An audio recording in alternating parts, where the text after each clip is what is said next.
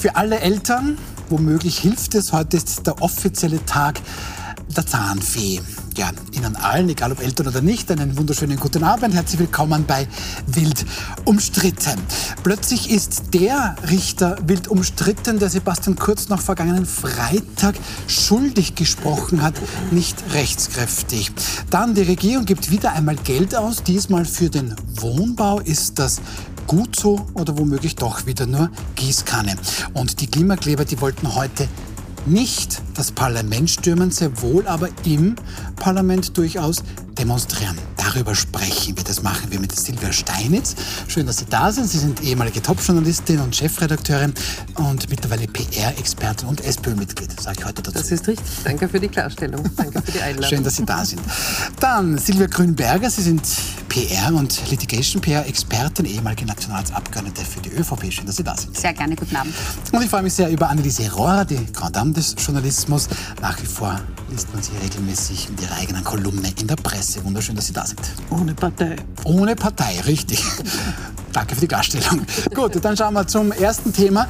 Keine Woche nachdem Sebastian Kurz nicht rechtskräftig wegen einer mutmaßlichen Falschaussage im Ibiza-Untersuchungsausschuss schuldig gesprochen ist, wird dann heute plötzlich bekannt, dass Michael Radastic, der Richter, eine Disziplinarstrafe ausgefasst hat. Und Frau Rohr, da ist die Aufregung sehr groß. Damit wir es mal ein bisschen einordnen können, was genau diese Disziplinarstrafe mit Sebastian Kurz zu tun? Nix. Nix. Nix. Warum ist da die Aufregung so groß? Das eine, na, also die Disziplinarstrafe hat mit Kurz überhaupt nichts zu tun. Die einzige Verbindung ist, dass die Anwälte sagen, er ist wegen dieser Eurofighter-Geschichte befangen. Na, ganz konkret soll der Michael Radastitsch, der war aber noch Staatsanwalt wohlgemerkt, mhm. hat ermittelt in den Eurofighter-Verfahren. Und der soll da an Peter Pilz eine amtsgeheime Information weitergegeben haben. Und da haben wir dann die Kurzanwälte gesagt, na siehst, der ist ein Freund von Peter Pilz, das ist eine Befangenheit. Ja, aber da sind eigentlich die, äh, die Medien in, in der Verantwortung, weil das wird alles so verschwurbelt. Mhm. Äh, es kommt heraus, als hätte der Richter dem Peter Pilz geheim irgendwas zugesteckt. In Wahrheit war es so, dass er irgend, ihm irgendwas während der Einvernahme gesagt hat, was er nicht hätte sagen dürfen. Mhm. Das sind aber zwei völlig verschiedene Geschichten. Nur die Befangenheit, ich meine, ich muss auch ehrlich sagen, er hätte wissen können bei so einem hochgradigen äh, Prozess, dass das vielleicht ein Problem wird. Ja? Aber die Frage der Befangenheit muss heute halt jetzt die nächste Instanz ja. entscheiden. Ja. Jedenfalls für Grünberger, das sagen viele Unterstützerinnen und Unterstützer, das ist natürlich Wasser auf die Mühlen von Sebastian Kurz. Der fühlt sich ja seit Freitag durchwegs ungerecht behandelt. Sagt aber Frau Auer, das hat aber das eine mit dem anderen gar nichts zu tun. Theoretisch nicht, praktisch aber schon. Ähm, weil sich die Justiz damit äh, definitiv keinen Gefallen getan hat, einfach weil es eine schlechte Optik macht. Es ist natürlich schon sonderbar, dass am Freitag ein Urteil in Richtung Sebastian Kurz gefällt wird. Er wird schuldig gesprochen, noch nicht rechtskräftig. Und am ersten Werktag danach wird bekannt gegeben, ähm, dass es hier auch einen Schuldspruch gab in einem Disziplinarverfahren des zuständigen Richters. Mhm. Ähm, und dieser Schuldspruch erfolgte im Mai 2023. Mhm. Rechtskräftig wurde er im Dezember 2023. Und justament genau einen Tag äh, nach diesem Urteil wird das äh, im Riss veröffentlicht. Also das wirft schon eine komische Optik auf. Und ähm, man muss auch bedenken, dass genau die Thematik, nämlich dieses äh, Verfahrens und der möglichen Befangenheit des Richters von den Verteidigern von Sebastian Kurz im Vorfeld mhm. schon artikuliert worden ist. Also genau das wurde in die Verteidigungsstrategie schon eingebracht und wird jetzt sicherlich in der zweiten Instanz mhm. auch äh, zum Thema werden. Ja, aber wer ist und, schuld? Und eins möchte, na, also das, also die Frage, glaube ich, wird nicht sein, ob es rechtlich notwendig gewesen wäre, dass der Richter das vorher bekannt macht. Also das wird nicht der Fall sein. Aber ich meine, es wäre moralisch notwendig gewesen, dass er gerade im Sinne der Transparenz dies vorher auch offenlegt. Weil streng genommen kann man jetzt sagen, hm, der Richter macht genau das, was er eigentlich Sebastian Kurz zum Vorwurf macht. Er hat, nicht, er hat nicht alles vollumfänglich dargelegt. Ah, also in Wahrheit okay. ist es jetzt Auf der Metaebene gesehen äh, hat er jetzt dasselbe äh, getan, mehr oder weniger, äh, als das, was er Sebastian Kurz vorsieht. Darf ich mal kurz reinfragen, was glauben Sie, wer, wer dafür verantwortlich ist, dass das am, am Montag bekannt wurde? Ist das, äh, hat die, das Justizministerium das zurückgehalten? Äh, hat die ÖVP ein, ein, Interesse, dass das äh, jetzt aufkommt, weil das eben ein wirklich komisches Licht ist? Mhm. Wer, wieso? Oder ist es Zufall? Ja, das kann ich nicht beurteilen, ähm, ob es da eine, eine Schuldfrage gibt, die man zu klären hat, äh, oder ob es tatsächlich ein Zufall ist. Ich kann nur das Ergebnis beurteilen und das aus der kommunikativen Brille und das ist eine schlechte Optik, die entsteht. Ja? Und, und am Ende steht jetzt die Politik in einem schlechten Licht äh, und de facto wirft es auch ein schlechtes Licht auf die Justiz und führt zu einer noch größeren Verdrossenheit der Bevölkerung. Und in dieser Abwärtsspirale bege begeben wir uns da jetzt. Frau Steinitz, ähm, ich habe gleich zwei Fragen für Sie, aber die beiden Damen haben noch, haben noch ähm, sprechen wollen. So, jetzt, man kann das nicht ganz vergleichen, aber es wirft natürlich der Richter Michael Radastic ähm, Sebastian Kurz vor, eben nicht alles gesagt zu haben. Es sagt Frau Grünberger, naja, Herr Richter, du hast selbst nicht alles gesagt. Obwohl, das muss man schon dazu sagen, diese disziplinarrechtliche Entscheidung nicht öffentlich gemacht werden muss in so einem Verfahren. Gut, das ist die eine Frage. Und das andere ist, ähm, das müssen wir schon auf der Zunge zergehen lassen. Mit Mai 2023 gab es diese Entscheidung des Oberlandesgerichtes Graz, der Disziplinarstelle. Rechtskraft dann im Dezember und just drei Tage nach der Verurteilung taucht das auf. Also das ist ja kein PR-Coup, oder? Wir leben in Österreich, wir müssen mit solchen Dingen einfach rechnen. Ja. Diese, diese Antwort kann man für so viele Dinge brauchen im ja. Land. Okay. Ja, ähm, ich kann sagen, ich stimme der Frau Grünberger zu, wenn sie sagt, die Optik ist schlecht. Ich glaube, auf der Sach- und Fachebene wird von dem Ganzen nicht viel übrig bleiben. Mhm. Ja. Aber tatsächlich werden mit solchen Diskussionen wird tatsächlich die Justiz beschädigt, wird die Politik äh, beschädigt, wurde auch Sebastian Kurz beschädigt. Eigentlich kommen eigentlich alle, steigen mit blauen Flecken aus. Und das ist das, was Frau Grünberger wahrscheinlich gemeint hat mit der schlechten Optik. Es ist einfach für alle verheerend. Ja, auch wenn auf der Sachebene wahrscheinlich nichts übrig bleiben wird. Oder mhm. es ist ja auch schon entschieden, dass der Richter keine Folgen hat. Also die, diese ganzen Disziplinarverfahren, das ist ja offensichtlich so ausgegangen, dass er nicht ausgetauscht werden musste mhm. oder solche Dinge. Und das ist halt jetzt aber schon auch etwas, was ich sagen muss ich habe den Eindruck, in Österreich ist man bei all diesen Dingen ein bisschen entspannter, um es jetzt mhm. mal so zu nennen, als beispielsweise in den USA. Mhm. Also in den USA ist man viel strenger mit solchen Dingen. Und da hätte es tatsächlich sein können, dass von vornherein dieser Richter ausgetauscht worden wäre. Oder wenn das im Nachhinein aufkommt, es heißt, oh, es muss leider das ganze Verfahren wiederholt werden. Ja? Also, und das sind, es gibt ein paar Dinge, die kann man sich von den USA abschauen. Unter anderem auch, weil es ja auch um den Urausschuss ging. Auch in Amerika werden Urausschüsse viel ernster genommen. Mhm. Man begegnet diesen Urausschüssen mit viel mehr Respekt. Mhm. Und ich hoffe ja, dass diese, dieses ganze Kudelmudel hoffentlich eine Folge hat, nämlich dass die Menschen die vor einen Urausschuss gerufen werden, in Zukunft diesem mit mehr Respekt und mit mehr Achtung begegnen. Mhm. Weil wir haben da Szenen erlebt, äh, Thomas Schmidt, der sich ja jetzt äh, hier als, das, als das, möchte, der Kronzeuge ja. sein möchte, aber ich meine, der ist in den Urausschuss gegangen und hat einfach gar nichts gesagt, ja? weil er sich im Hinterkopf schon überlegt hat, äh, ich möchte meinen möglichen Kronzeugenstatus nicht beschädigen. Mhm. Dann, oder ich kann mich erinnern an die Witwe des Herrn Glock, die da hineinmarschiert ist, wie in einer Dynasty-Folge, ja. Ähm, und nur batzige Antworten gegeben hat. Also das sind, das sind Dinge, wo ich sage, wir müssen U-Ausschüsse in Zukunft ernster nehmen. Und möglicherweise hat dieser Prozess dazu geführt, dass die Leute nicht mehr so leichtfertig hineingehen? Also da muss ich als ehemalige Parlamentarierin mhm. ähm, schon auch eine Lanze brechen, weil ich glaube, es liegt nicht daran, dass die ähm, äh, Damen und Herren Abgeordneten im Parlament den Untersuchungsausschuss nicht ernst nehmen und auch die, die dort geladen sind, nicht, sondern mh, äh, dass es sich schon manchmal durchaus auch um ein, ein, ein, politisches Tribunal handelt. Und man sitzt dort, man ist nervös. Selbst der Bundeskanzler, der die Übung hat und rhetorisch äh, ein Talent ist, sozusagen ist, ist, man ist dort nicht äh, gelassen und, und, und denkt sich nichts dabei. Also der Respekt vor dem Untersuchungsausschuss ist sehr wohl gegeben.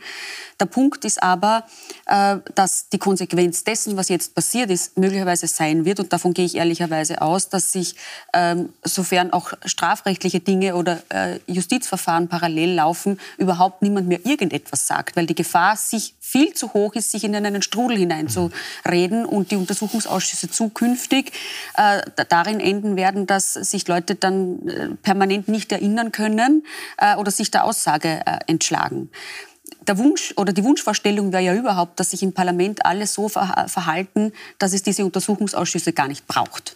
Das wäre ja die Wunschvorstellung. Aber bitte, Aber man muss schon aufpassen. Wir sind da jetzt so äh, in dem Strudel drinnen, wo die, das Disziplinarverfahren beim Richter und die angeblich, also nicht die verurteilte Falschaussage des Herrn Kurz im Untersuchungsausschuss, als ob das zwei gleiche Sachen wären. Äpfel ich mein, mit Birnen man darf man nicht vergleichen, sagen viele. Ja? Ja? ja.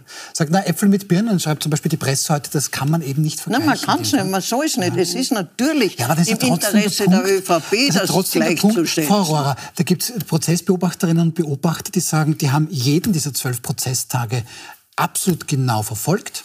Könnten dem Herrn Ratastic nichts Negatives ja. sagen aus Ihrer Perspektive. Ja. Ähm, er hat auch lange begründet, warum dieses Urteil, das habe er sehr, sehr gut gemacht. Damit auch dieses Urteil auch einer Kritik ausgesetzt. Schau her, das ist mein Argument, da ist dann deines. Und warum sagt er dann nicht einfach dazu, du übrigens, da gibt es das, das möchte ich der Vollständigkeit halber auch erwähnen, da gibt es meine, meine Disziplinargeschichte von. Ja, das muss man ihm fragen, er wird sich vielleicht äußern, keine Ahnung. Nur wir sind jetzt in der Falle, wo man das gleichsetzt mhm. und so tut, mhm. als wären das zwei gleiche Geschichten. Das ja. ist, hat überhaupt, das ist wirklich falsch. Diesen Eindruck der liegt im Interesse der ÖVP, aber da muss man was dagegen halten. Aber darf ich eines noch erwähnen? Sie müssen sich wirklich vorstellen, man sitzt da vor einer Menge an Abgeordneten, man sitzt auf dem heißen Stuhl, man ist nervös, äh, versucht alles richtig zu machen und am Ende wird, wird äh, darüber befunden oder kann eine strafrechtliche Konsequenz daraus entstehen, ob man jetzt gesagt hat, man war info, informiert oder äh, in, involviert. Ja? Äh, und das ist schon etwas, äh, bei allem Talent und bei aller Professionalität, wo man die Verhältnismäßigkeit abwiegen sollte. Und ähm, der Untersuchungsausschuss hat die Aufgabe, politische Situationen zu analysieren und politisches Fehlverhalten an den Tag zu bringen. Und die Justiz hat die Aufgabe, strafrechtliche ähm, Delikte an den Tag zu bringen und auch äh, Urteile dafür zu fällen.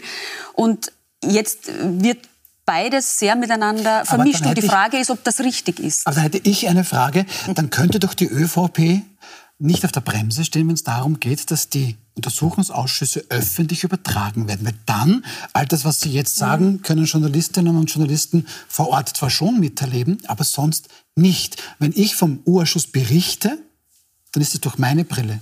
Und dann sollen doch die Staatsbürgerinnen und Staatsbürger das direkt sehen. Ich bin eh dafür, dass das äh, übertragen wird. Ja. Mhm. Okay. Erst noch ein kleiner Punkt, ähm, weil es ja auch heißt, war, war der Richter befangen, ist da irgendwas gemauschelt worden? Das geht heutzutage gar nicht. Mhm. Es mhm. sind so viele Zielfernrohre ja. auf, auf so einen Prozess gerichtet. Ja. Ähm, das würde sehr schnell auffallen und mhm. irgendwer gräbt immer rum und wie wir sehen, wird dann, äh, kommt dann doch noch irgendwas zutage. Also ich glaube, dass, dass kein Richter sich das leisten mhm. könnte, mhm. in irgendeiner Form sich da eine, eine Blöße zu geben oder sich verdächtig zu machen. Frau Rohrer, die ÖVP sieht zumindest, Zitat, den Anschein von Befangenheit beim Richter. Generalsekretär Christian Stocker sagt dazu heute in einer eigens dafür einberufenen Pressekonferenz. Wir sehen jetzt, dass wir ähm, einen Richter haben, der einen Schuldspruch in einem Disziplinar Disziplinarverfahren vom Oberlandesgericht Graz als Disziplinarsenat bekommen hat und dann eine Befangenheitsanzeige, die genau auf diesen Sachverhalt Bezug nimmt. Und das nicht offen zu legen, ist aus meiner Sicht etwas, was kein gutes Licht auf die Justiz auch wirft. Auch wenn wir womöglich, bitte, Frau Rohr. Er sagt aber auch in der Pressekonferenz, er hätte es nicht müssen. Es wäre gescheiter gewesen, hätte der Richter das getan. Mhm. Mhm. Wenn der Richter sich auf einen äh, formalen Standpunkt zurückzieht, ja. ist es noch immer, wäre es noch immer gescheiter, er hätte es getan. Ja. Aber was hat die ÖVP da jetzt eigentlich mit diesem Engagement verloren? Sebastian Kurz ist seit drei Jahren nicht mehr in der Politik. Warum kommt das die ÖVP? Weil der Herr Sebastian Kurz es einfach nicht aufgibt, in die ÖVP hineinzukrätschen. Ich meine, das ist ja, der, das ist ja nur der vorläufige Höhepunkt. Ich erinnere an die an das Filmfestival vor Beginn ähm, de, des Prozesses. Ich erinnere daran, dass er vor also in 14 Tagen oder drei Wochen, ja, wo der Bundeskanzler Nehammer so bemüht war, den Kickel ins rechtsextreme Eck zu stellen. Just dann gibt er ein Interview und sagt, no, Kickel, Bundeskanzler, was so ist es Demokratie? Also, man, man muss da die ÖVP schon äh, irgendwie in Schutz nehmen, nämlich in Schutz vor, vor den Absichten des Herrn Kurz. Mhm. Man darf ja auch nicht vergessen, es kommen ja noch weitere Prozesse. Mhm. Ja, es ist natürlich möglich, also ich halte das, was Herr Stocke gemacht hat, für PR. Ja, man, mhm. man mhm. macht, ich bin Kommunikationsberaterin, also das ist, das ist eine Kommunikationsstrategie. Ähm, und ich kann mir auch vorstellen, dass man sich möglicherweise überlegt, naja, es kommen noch weitere Prozesse, die Inseratenaffäre kommt noch dran. Ähm, dass man einfach schon das Feld vorbereiten möchte, sodass man, falls es künftig weitere Probleme gibt, dass man dann sagen kann, aber ihr seht doch, die Justiz ist ja einfach gegen uns. Also dass man schon einfach so diese Grund, das Grundrauschen erzeugt, in dem immer der Verdacht im Raum steht, dass es hier Befangenheit nicht nur bei einem Richter gibt, sondern bei dem gesamten Justizsystem. Mit einer bösen grünen Justizministerin. Mhm. Also zwei Dinge, glaube ich, muss man da auseinanderhalten. Also zum einen hat Sebastian Kurz vom ersten Tag weg das Ansinnen und die Absicht gehabt, seine Unschuld äh, zu beweisen. Und das war auch der Grund. Er ist selbst sein eigener und bester Kommunikator, warum er nach dem äh, Urteilsspruch auch Interviews gegeben hat, äh, sich in Fernsehsendungen gesetzt hat, um einfach zu sagen, Immer ich, bin, das Gleiche ich, bin, zu sagen. ich bin ungerecht behandelt worden und ich werde noch beweisen, dass ich unschuldig bin. Und nachdem es sich um einen ehemaligen Bundeskanzler der ÖVP handelt, handelt, kann jetzt die ÖVP klarerweise nicht so tun, wie wenn sie das äh, überhaupt nichts angehen würde. Also das ist ja logisch, dass der Parteigeneralsekretär auch dazu in einer Form sich äh, bekennt oder Stellung bezieht, weil er wird ja ohnehin gefragt. Wenn er sich mhm. hinsetzt zu einer Pressekonferenz, ist es auf einmal erledigt, sonst muss er auch 15 Interviews geben. Mhm. Okay, also praktische Gründe sagen Sie. naja. Aber Frau Rohr, das ist ja völlig normal im Rechtsstaat, und da steht Sebastian Kurz natürlich zu, auch in jedem Fernsehinterview das Gleiche zu sagen. Aber wo ist für Sie die Grenze zwischen berechtigter Kritik, ich fühle mich mit diesem Urteil nicht wohl, und einem Angriff auf die Justiz? Naja, der Angriff auf die Justiz ist ja nicht neu. Wenn das jetzt plötzlich daherkommen äh, würde, könnten wir drüber reden, aber der ist ja schon Jahre alt. Mhm. Ich meine, das ist einfach die Erzählung der, des Opfers mhm. kurz. Mhm. Ja, mich, mich, fasziniert ja nur, dass, dass ein Politiker äh, angetreten ist und Erfolg hatte mit dem Image des starken Parteichefs mit Durchgriffsrecht und ich weiß nicht was. Dann kommt der Untersuchungsausschuss und das kommt raus und auf einmal ist er das Opfer. Und auf einmal hatte er Angst vor Strafverfolgung im Untersuchungsausschuss, wo ich heute, Sie werden mir das erklären können. Ich weiß bis heute nicht, warum er damals Angst vor Strafverfolgung hat. Wenn er die Wahrheit gesagt hat, was, ich meine, auch die, wenn er, wenn er die bestimmt hätte, wäre das kein Straftatbestand.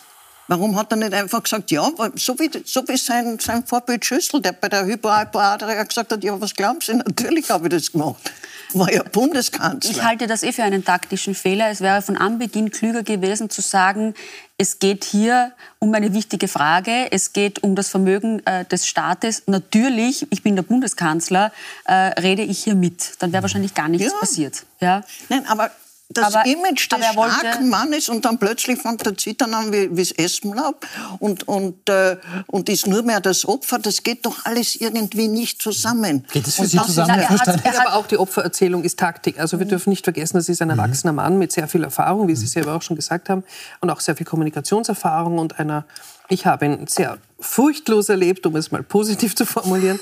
Ähm, das ist auch Taktik, zu sagen, ich bin Opfer. Ja, und die Taktik geht dann entweder auf oder nicht. Das ist natürlich für mich als Beobachterin, wenn ich jetzt sage, ich bin ein, eine ganz normale Zuseherin oder wählende Bürgerin, ist es auch frustrierend, ständig zu vermuten, dass alles, was äh, Politiker oder Ex-Politiker sagen, möglicherweise eine Taktik dahinter steht. Ähm, aber so ist es halt. Du nimmst dir etwas vor und du versuchst zu gewinnen. Und das geht offenbar nicht oder die Leute glauben, es geht nicht mit einer ganz offenen Art und einfach die Dinge so zu benennen, wie sie sind, sondern offenbar glaubt man, man braucht eine Strategie dazu, aber vielleicht soll man sich davon auch mal verabschieden. Nicht umsonst kommen jene Interviews in letzter Zeit sehr gut beim Publikum an, wo die Leute einfach frei sprechen und mhm. sagen, zum Beispiel der ÖBP-Chef neulich, mhm Ja, wir haben Fehler gemacht. Ja. Ähm, möglicherweise muss man, und das interessiert mich als Kommunikationsberaterin natürlich und Sie wahrscheinlich auch, mhm. ja, das ist unser Job, sich zu überlegen, wie verändert sich auch die Wahrnehmung des Publikums oder der Personen, die man erreichen möchte? Ist vielleicht die Strategie kurz, einfach auch vorbei. Ja, muss man mhm. sich einfach nicht auch neue Kommunikationsstrategien auch als also Politiker also überlegen? Glaub, wir haben zwei Themen, äh, die da relevant sind, nämlich, ähm, da gebe ich Ihnen total recht, eine Fehlerunkultur in Österreich. Es ist nicht tragbar zuzugeben, man hat sich vielleicht geirrt oder auch nur versprochen oder verredet. Mhm. Das wird alles äh, äh nicht äh, das wird alles äh, sozusagen ganz schwer auf die Waagschale gelegt und wird nicht toleriert, wenn man hier einen Fehler eingesteht.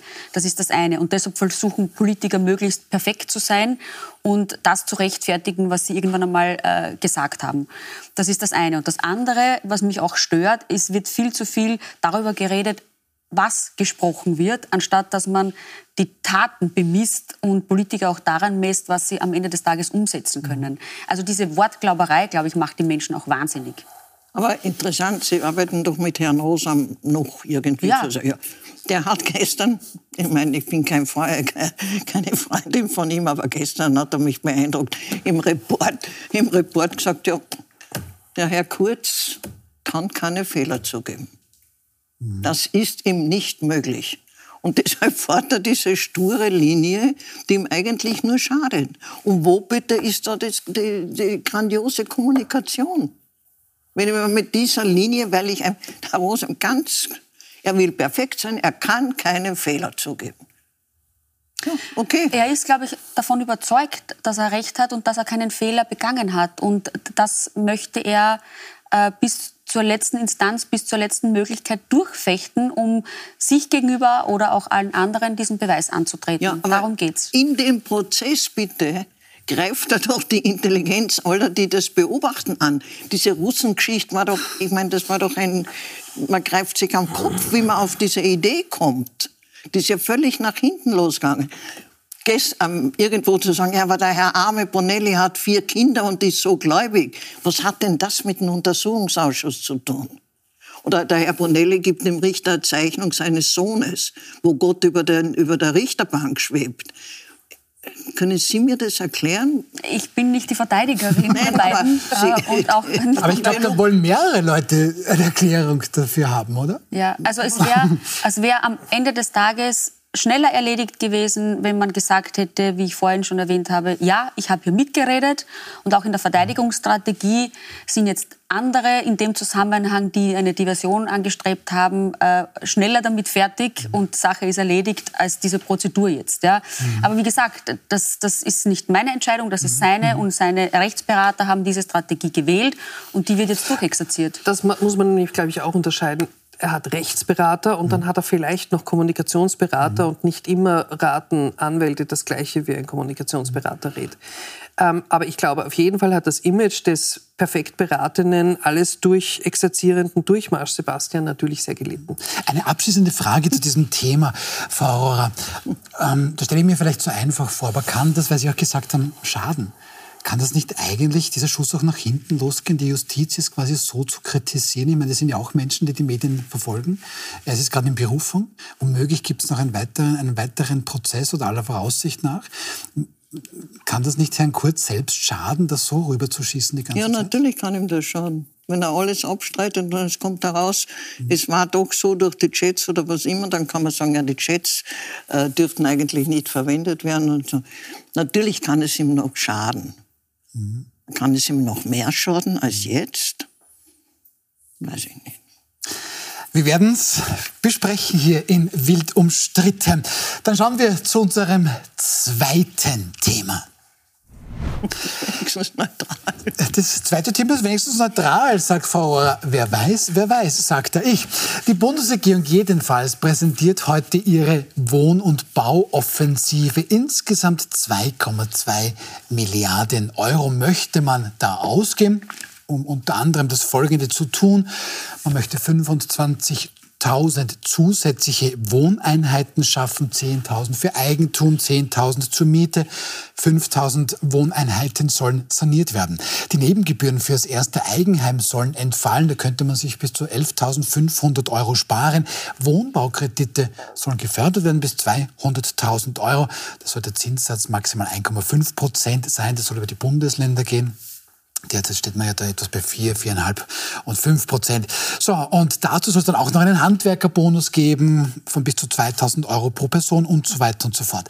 Frau Grünberger, ähm, ja, tatsächlich, der Wohnbau ist in, im letzten Jahr nahezu zum Erliegen gekommen. Die Preise sind explodiert, die Bauwirtschaft ist von Arbeitslosigkeit bedroht. Sind das jetzt die richtigen Gegenmaßnahmen? Ja, absolut. Ja? Ja, ich denke schon. Also dieses Paket verfolgt drei Ziele, nämlich den äh, ökologisch hochwertigen Wohnbau zu fördern, leistbaren Wohnraum zu schaffen, also sowohl äh, bei Mietwohnungen als auch bei Eigentumswohnungen und äh, in Wahrheit auch der Baubranche aus der Krise zu helfen. Und äh, das Wichtige bei dem Wohnpaket scheint mir zu sein, dass es eben nicht nach dem Gießkannenprinzip mhm. funktioniert, sondern dass ganz gezielt Maßnahmen äh, ergriffen werden.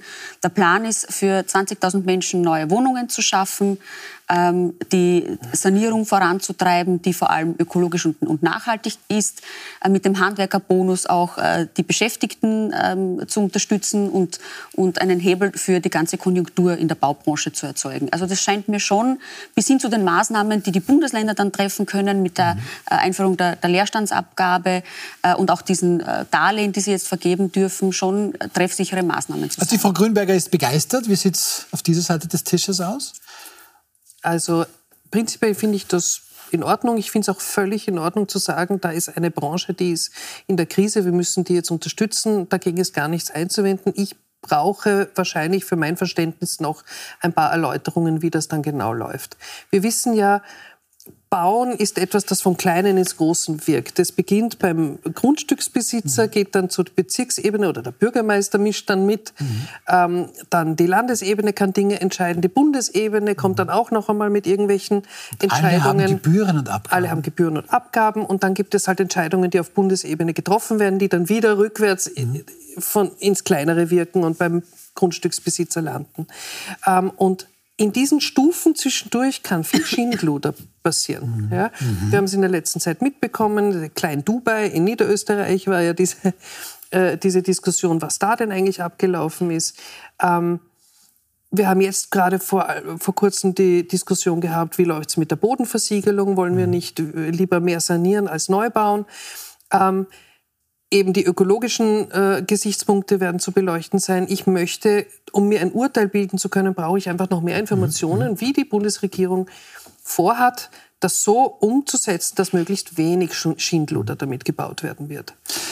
Frau Rohrer, die Baubranche ist an sich schon eine, die die letzten Jahre ganz nette Gewinne ähm, kassiert hat. So, jetzt gibt es ein Problem, da muss sofort der Staat einspringen.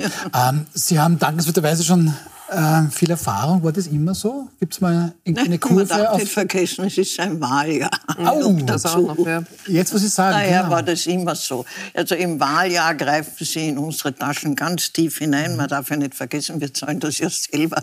Ich finde das immer so rührend. Wir nehmen heißt, Geld in die wir Hand. Wir nehmen genau. Geld in die Hand. Ja. Sie sollten sagen, mhm. wir nehmen ihr Geld in die Hand. Ja. Und weil das ja immer so nach der Gnadenpolitik, wir nehmen Geld in die Hand. Aber was mich inhaltlich äh, verblüfft. Es geht doch eigentlich in Wahrheit um leistbares Wohnen. Mhm. Und nicht nur, also es geht natürlich der Regierung auch um die Baubranche, aber, aber es sollte um leistbares Wohnen gehen. Jetzt habe ich in Österreich 650.000 leerstehende Wohnungen. 653.000 leerstehende ja? Wohnungen, ja. Habe ich nicht genug Fantasie, die einmal für den Markt loszueisen. Und zwar nicht durch eine Leerstandsabgabe, nicht durch einen Zwang, wenn du das nicht vermietest, dann zahlst. Mhm. sondern durch irgendwelche Anreize, dass die auf den Markt kommen. Nein, was mache ich? Weil die natürlich die Baubranche äh, und Arbeitslosenzahlen, die dürfen im Wahljahr überhaupt nicht steigen, mhm. stützen wir fangen wieder an zu bauen, mit allen Konsequenzen. Aber das ist ein Punkt, ähm, Ich muss kurz ja, in, in, in, die Werbung gehen. Bitte unbedingt merken, mhm. was Sie sagen wollten. Und die Frau Rohrer, wir sind sehr froh, dass Sie heute wieder da sind, hat mir diese wunderschöne Übergabe in die Werbung zerschossen. Ich wollte fragen, ob Sie schon wissen, wie viele Wohnungen in Österreich tatsächlich leer stehen. Das sind 650.000. Das sind so viele Wohneinheiten wie ganz Oberösterreich hat. Und da müssen wir definitiv drüber an, sprechen. Warum? Na, da müssen wir definitiv drüber sprechen. Eben zum Beispiel, warum ist das so? Das machen wir. Wir sind gleich wieder zurück mit Wild umstritten und bleiben Sie bei uns.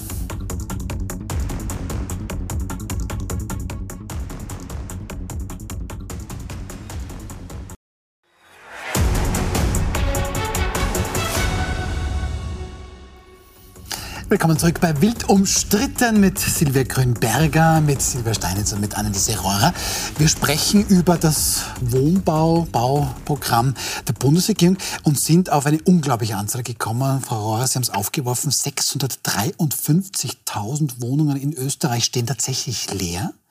Das ist so viel wie ganz Oberösterreich hat, das drittgrößte österreichische Bundesland. Frau Steinitz, Wieso? Wir haben gerade gesagt, oder Frau, mhm. warum stehen 650.000 Wohnungen leer? Also zuerst mal muss ich sagen, dass mich diese Zahl verblüfft und ja. entsetzt hat. Nicht nur Sie. Ich habe immer gesagt, und heute Mittag habe ich noch gesagt, also als ich diese Zahl noch nicht gehört hatte, habe ich mir gedacht, na ja, Immerhin im Großen und Ganzen funktioniert es ja bei uns noch immer besser als in anderen Ländern. Wir kennen alle diese Horrorbilder von Satellitenstädten in Spanien, die leer stehen, weil sie einfach nur gebaut wurden, um gebaut zu werden und, und nie bezogen wurden. Ähm, wir kennen auch die Horrormieten in London zum Beispiel, wo ganze Berufsgruppen aus der Stadt verdrängt wurden, weil die sich die Mieten nicht mehr leisten können. Im Vergleich dazu stehen wir in Österreich ja noch geradezu wie eine Insel der Seligen da. Auch wenn Wien zum Beispiel immer wieder in den Top 3 der lebenswertesten Städte der Welt landet, haben wir trotzdem leistbare Mieten, zumindest in einigen Bezirken noch. Ja. Äh, und ich dachte eigentlich nicht, dass wir eine so hohe Zahl an leerstehenden Wohnen, Wohnungen haben. Und ich möchte gerne wissen, was die Gründe dafür sind. Also als Wählerin möchte ich das wissen. Frau Grünberg, hätten Sie eine Idee? Was sind die Gründe für 650.000 leerstehende Wohnungen? Kann ich auch nicht beurteilen. Mhm. Ich weiß es nicht. Ich äh, mutmaße wahrscheinlich wie viele andere auch. Oder es wird darüber nachgedacht, auch teilweise laut, ähm, ob sich das jetzt äh, in jedem Fall um ein Spekulationsobjekt handelt, möglich dahinstellen. Glaube ich gar nicht. Vielfach ist es auch von Vermieterseite beispielsweise die Überlegung, dass äh, man bei negativen Erlebnissen mit Mietern einfach sagt, bevor ich mir das alles noch einmal antue und wenn ich mir die, die Kosten anschaue, ist es gescheiter, ich lasse das alles einmal stehen. Also die Beweggründe, glaube ich, sind äh, unterschiedlich. Ähm, Anreize für fair, mehr Vermietung zu sorgen, wäre die eine Variante gewesen. Aber ich glaube auch, dass die Leerstandsabgabe, so wie sie jetzt äh, beschlossen wurde, oder den Bundesländern ermöglicht wird, äh, diese zu erlassen, schon auch eine richtige Maßnahme ist, um genau diesen Spekulationen vorzubeugen. Was man natürlich auch überlegen könnte, ist eine kleine Belohnung für, wenn eine leerstehende Wohnung tatsächlich vermietet wird, dass man dann vielleicht ein kleines Zuckerl da auch noch dazu gibt. Ja? Dass man mhm. sagt, für die ersten drei Mieten müssen Sie weniger Steuer zahlen. Keine Ahnung. Ja? Das sollen sich die Politiker überlegen. Aber, aber ebenso die gesunde Mischung aus äh, Strafe und Anreiz äh, mhm. wäre vielleicht ganz gut. Es gibt sicher auch noch Gründe, wie ich meine, man kennt das ja auch äh, aus Wien. Du hast ein altes Mietshaus, da wohnen genau noch zwei Mieter drinnen, alle anderen Wohnungen sind leer, der wartet nur noch, bis die zwei raussterben, damit er das Ding äh, sanieren kann. Sowas kommt sicher auch dazu. Ich kann mir vorstellen, dass es ein Fleckerlteppich aus mhm. Gründen ist. Mhm. Aber ich hätte wirklich als Bürgerin dieses Landes das gerne aufgeklärt. Mhm. Und das ist doch möglich, dass man in Österreich herausfindet, so und so viel Prozent Leerstand ist deswegen, so und so viel Prozent ist deswegen. Ich glaube, diese Zahlen muss die Politik vorlegen. Was die Politik vorgelegt hat, Frau Rohr, ist eben diese Leerstandsabgabe. Und der grüne Vizekanzler Werner Kogler präsentiert die dann quasi wie folgt. Hören wir kurz rein. Äh, was uns wichtig ist äh, für die Mobilisierung von bestehenden, äh, bereits bestehenden Wohneinheiten, ist die Möglichkeit, dass die Leerstandsabgabe jetzt endlich ähm, tatsächlich realisiert wird. Wie geht das? Das ist eine Kompetenzfrage. Die Länder kriegen hier jetzt ausreichend und mehr Kompetenz. Viele haben davon geredet, oft wurde es gefordert. Wir setzen das jetzt um. Das ist nicht überall gleich wirksam, aber und da kann auch der Föderalismus, glaube ich, nützlich sein. Dort, wo es besonders braucht wird, kann das äh, eingesetzt werden. Gut. Das ist ein Wahnsinn. Weil, ich meine, wenn das so kommt, was ist eine leerstehende Wohnung? Mhm. wenn ich zwei Monate äh, in, in, in meiner Wohnung irgendwo anders bin, ist das jetzt eine leerstehende Wohnung? Ist das von mir benutzt? Ich denke, Wo diese- ist die Grenze? Ich denke, wo eine- kann ich tricksen? Also da werden sich natürlich sicher sehr viele Leute sofort überlegen, wie kann ich das umgehen? Und sagen dann, na, die Wohnung ist eh vermietet für einen Euro im Monat. Ich habe keine Ahnung, ja. Und dann plötzlich ist diese Wohnung nicht mehr leerstehend. Also man wird schon auch aufpassen müssen, ob ob äh, diese Leerstandsabgabe umgangen werden kann und solche Schlupflöcher möglichst stopfen, bevor das alles in Aber also dieser, dieses- Also diese konkreten Papier- Überlegungen, die werden sicher angestellt. Ich hoffe also das ist ja. ja dann auch Bestandteil einer Ges Ja, müsste schon werden, ja. Ich wollte nur sagen, zu diesen 653.000 Wohnungen kommt man, weil es im Grunde Wohnobjekte sind, wo es keine Wohnsitzmeldung gibt. Also das ist, ich besitze das Ding zwar, habe aber weder meinen Hauptwohnsitz da drinnen gemeldet, noch einen Nebenwohnsitz und das Ding ist eben auch nicht vermietet. Gut, aber ist das jetzt die richtige Idee, eine Leerstandsabgabe einzuheben, wie der Vizekanzler sagt, um diese leeren Einheiten zu mobilisieren? In, in, in, meiner, in meiner Vorstellung, in meiner Welt nicht, weil es wieder so eine Zwangsgeschichte ist. Es ist wieder so eine Bestrafungsgeschichte. Und wir, und wir haben genug davon, ehrlich. Wie Sie sagen, es müsste irgendeine Kombination von Anreiz und Ding her, damit das auf den Markt kommt, oder ein Teil jedenfalls. Und nicht nur, ich er- erfinde wieder irgendeine, irgendeine Strafe und dann werden die Leute schon in Es die wird, nur Knie nicht, gehen. es wird nur nicht leicht möglich sein, so wie die Frau Stein jetzt vorher gesagt hat, dass die Politik herausfindet, warum diese Wohnungen leer stehen. Weil, wenn, äh, angenommen, Sie hätten jetzt eine Wohnung und die Politik, der Vizekanzler ruft bei Ihnen an und sagt, jetzt sagen Sie mir, warum ist denn Ihre Wohnung leer? Dann werden Sie drauf sagen, das geht Sie genau gar nichts an. Ich würde sagen, kommen Sie in wild umstritten, wir besprechen es. Aber, aber okay, Ja. ich bin ein schlechtes Beispiel, Frau Falkenberg, aber ich also weiß, was Sie meinen. Das ja? wird nicht so einfach Ja. festzustellen sein. Und so gesehen braucht es ähm, eine Regelung, die anonym sozusagen eine, eine, einen, umge auf umgekehrter Ebene einen Anreiz oder in dem Fall einen Druck erzeugt, um einfach entweder die Dinge ähm, äh, zu vermieten oder zumindest dann eine Bönale dafür zu zahlen und mit dieser, mit dieser Geldsumme kann man dann möglicherweise wieder Investitionen Aber tätigen. da ist schon was dran, Frau Steinitz, weil ganz grundsätzlich habe ich ja Recht auf Eigentum. Und man kann mich ja nicht so einfach also enteignen oder was auch immer. Und wen genau geht das jetzt irgendetwas an? Wenn ich jetzt eine solche Wohnung hätte, ja, dann Deshalb steht die halt leer, weil die hebe ich mir jetzt auf und ich weiß es nicht, weil die kriegt meine Tochter in fünf Jahren. Das ist nämlich das Nächste, was, wenn dann jemand sagt, äh, die dürfen das überhaupt nicht verlangen. Ja? Also ich glaube, dass hier noch sehr genau und im Team am besten mit vielen Experten und mit der Immobilienwirtschaft gemeinsam auch ähm, darüber nachgedacht werden muss, wie man das möglichst umfangreich strickt. Also dieses vernetzte Denken und vernetzte Maßnahmen setzen wird, glaube ich, hier ganz besonders wichtig sein. Und man darf ja auch nicht vergessen, wir wollen Wohnbau, äh, Wohnraum schaffen, wir wollen leistbares Wohnen. Das ist eigentlich das, was mich als Wählerin am meisten interessiert. Werde ich mir, werden meine Kinder sich noch eine Wohnung leisten können, wenn sie sich nur eine Mietwohnung leisten können?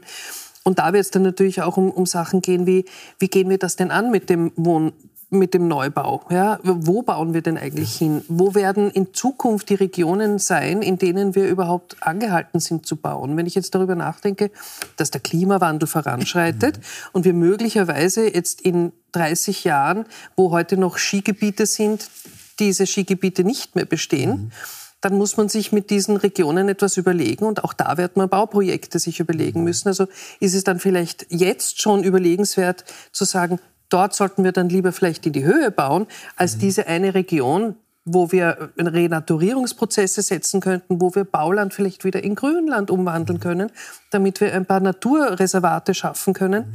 Ähm, Also Sie meinen, das ist ein bisschen zu wenig durchdacht alles, oder man ich sollte weiß das nicht, ob es nicht schon darüber nachgedacht wird. ja. Man hat es mir nur noch nicht Ja. kommuniziert. Ja. Also, aber auf jeden Fall wird darüber nachgedacht werden müssen. Wo bauen wir? Nicht, also nicht wie viel äh, geben wir aus, sondern wie bauen wir? Und da hoffe ich doch sehr, dass, dass alle an einem Strang ziehen, weil hier geht es nicht nur eben darum, um Leist es geht um leistbaren Wo- Wohnraum, aber es geht auch darum, wie unser Land in 50 Jahren aussehen soll. Und diese, dieses Thema Bodenversiegelung ist schon relevant, weil wenn ich jetzt zum Beispiel, ich habe heute probeweise auf Willhaben geschaut, Häuser zu kaufen im Burgenland, die ersten 100 Ergebnisse waren Reihenhaussiedlungen, die wirklich nicht schön waren. Ja, aber Sie haben ja Häuser kaufen eingegeben auf Willhaben, dann müssen Sie Wohnung kaufen eingeben. Ja, und Wohnung kaufen genauso. Okay. Ja? Dann bist du im Duplex. Ja? Ah, okay. und, und da habe ich mir dann gedacht, okay, also puh, wo sind Aber denn die schönen Bauernhäuser? Da, da muss ich aber einen Punkt auch noch ansprechen. Wir haben neun unterschiedliche Wohnbauordnungen Das ist in das Nächste, Österreich. ja. Ja. Und gerade weil Sie das Burgenland ansprechen, also wie hoch darf man eigentlich bauen, ist auch etwas, was in die Landeskompetenz fällt. Und vor dem Hintergrund der Bodenversiegelung wäre es natürlich viel, viel sinnvoller, man baut in mehr in die Höhe als in die Breite. Ähm, es ist nur so, dass in die Höhe bauen auch viel teurer ist als in die Breite.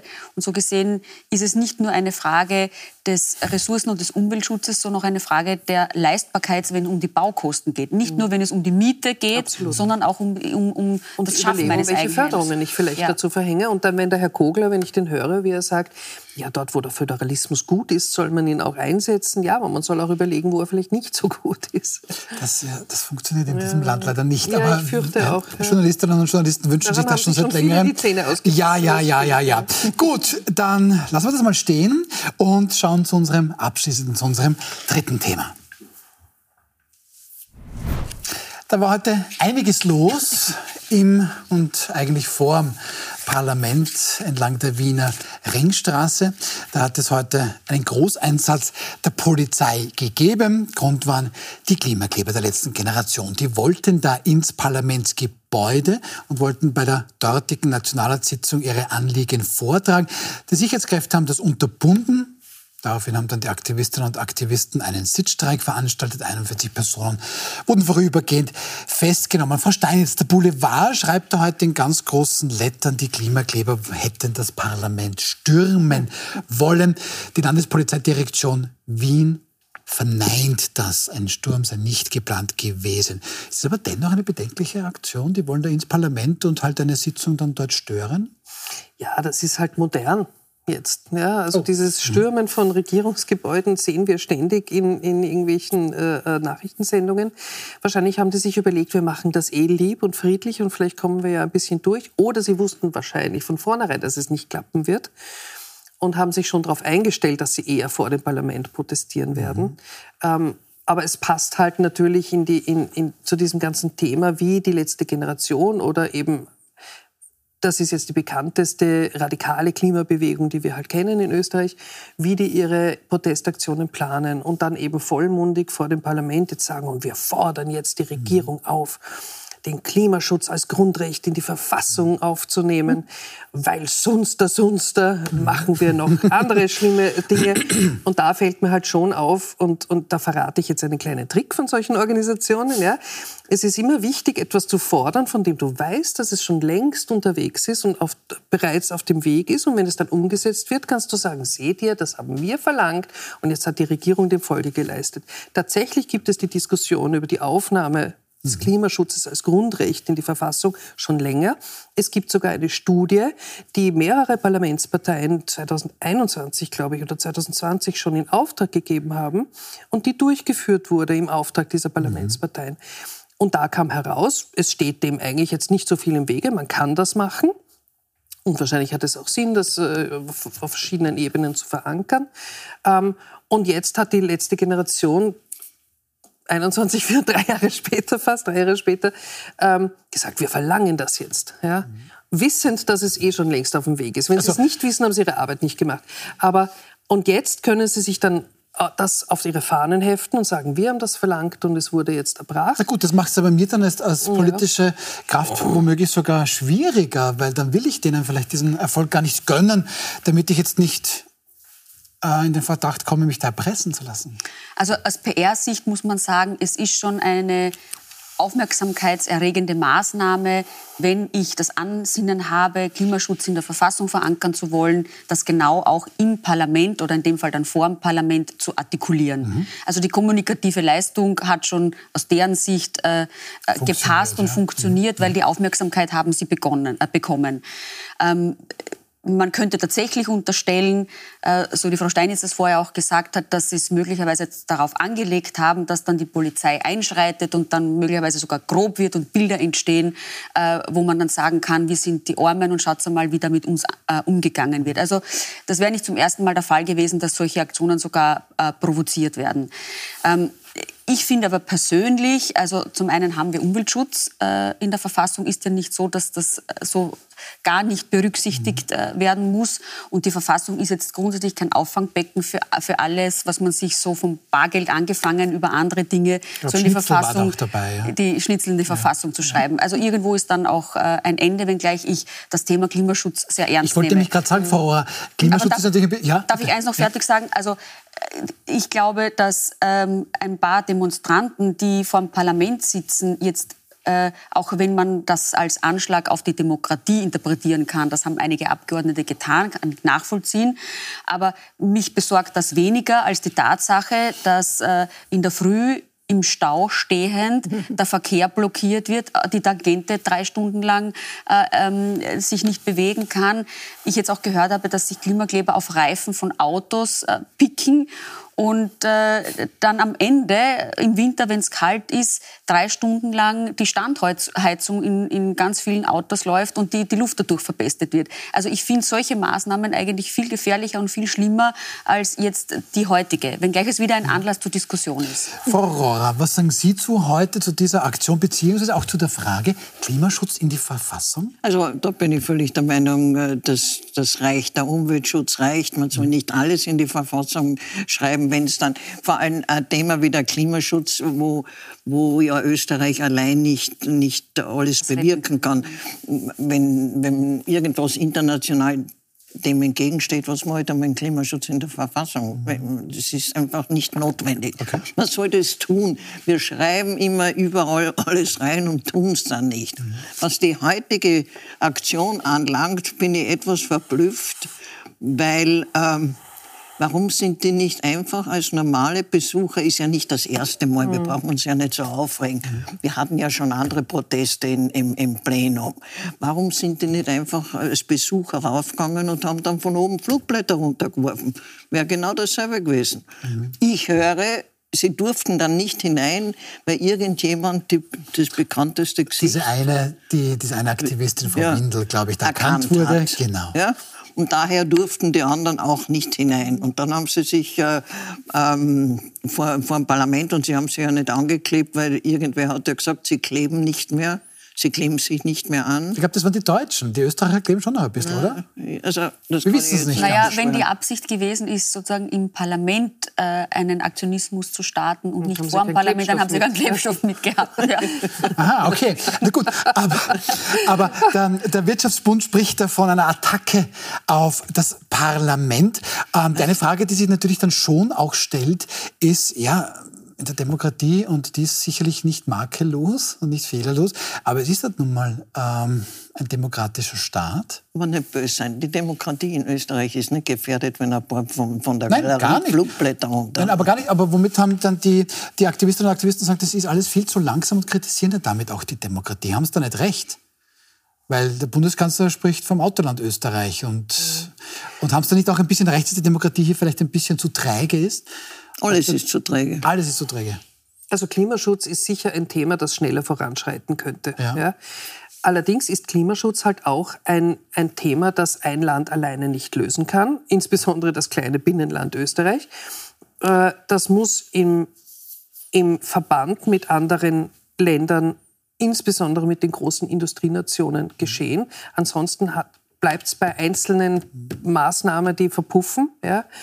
Und da spielen halt wahnsinnig viele Interessen mit. Und es gibt natürlich auch Stimmen, die sagen, zum Beispiel über Deutschland, wenn Deutschland jetzt wirklich so eine Energiewende durchzieht, in dem und dem Zeitrahmen, verlieren sie ihren Status als führende Industrienation. Das macht einem natürlich schon auch Gedanken, denn da hängt ja wieder sehr viel dran. Wohlstand, Arbeitsplätze etc. Also Österreich. Und das Klima- wirkt auf Österreich durch. Ja? ja, und Klimaschutz Ja. ist halt ein Thema, das ein, ein internationales ist. Das ist, ich würde sagen, es könnte tatsächlich schneller ablaufen. Aber was ich halt gerne einmal als Gedanken einbringen würde, ist, ist die letzte Generation tatsächlich eine prägende Stimme oder ist das nicht eigentlich einfach so eine, eine Modebewegung, ja, die tatsächlich, die kommt ja auch bei der großen, bei der breiten Bevölkerung gar nicht gut an.